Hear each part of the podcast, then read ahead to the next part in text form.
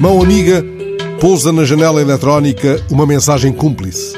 As flores dos castanheiros da Índia, na Avenida Manuel da Maia, já se espalham pelo passeio, o que pronuncia que os jacarandás estão prestes a florir e o coronavírus, de certeza, que foge da beleza dos jacarandás. Confinado a um lugar de Lisboa sem jacarandás, foge-me o pensamento para a Avenida Dom Carlos I, para a Rua Castilho, para a dos Navegantes e, claro, para a Avenida do mais belo nome.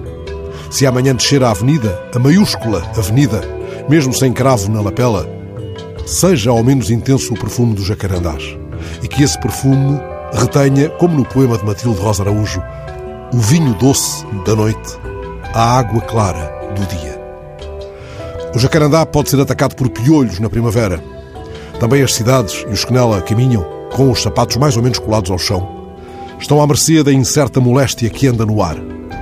A cidade apenas adivinhada nos passos tão poucos, tão confinados, que nela ousamos, renova a paleta enquanto nos perdemos dela.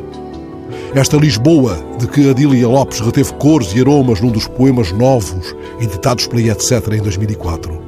É esse poema que vos deixo, dele colhendo o jacarandá, o outro nome do cravo que os meus olhos adiam, descendo a maiúscula avenida. Cidade branca, semeada de pedras. Cidade azul, semeada de céu. Cidade negra como um beco. Cidade desabitada como um armazém. Cidade lilás semeada de jacarandás. Cidade dourada semeada de igrejas. Cidade prateada semeada de tejo. Cidade que se degrada. Cidade que acaba.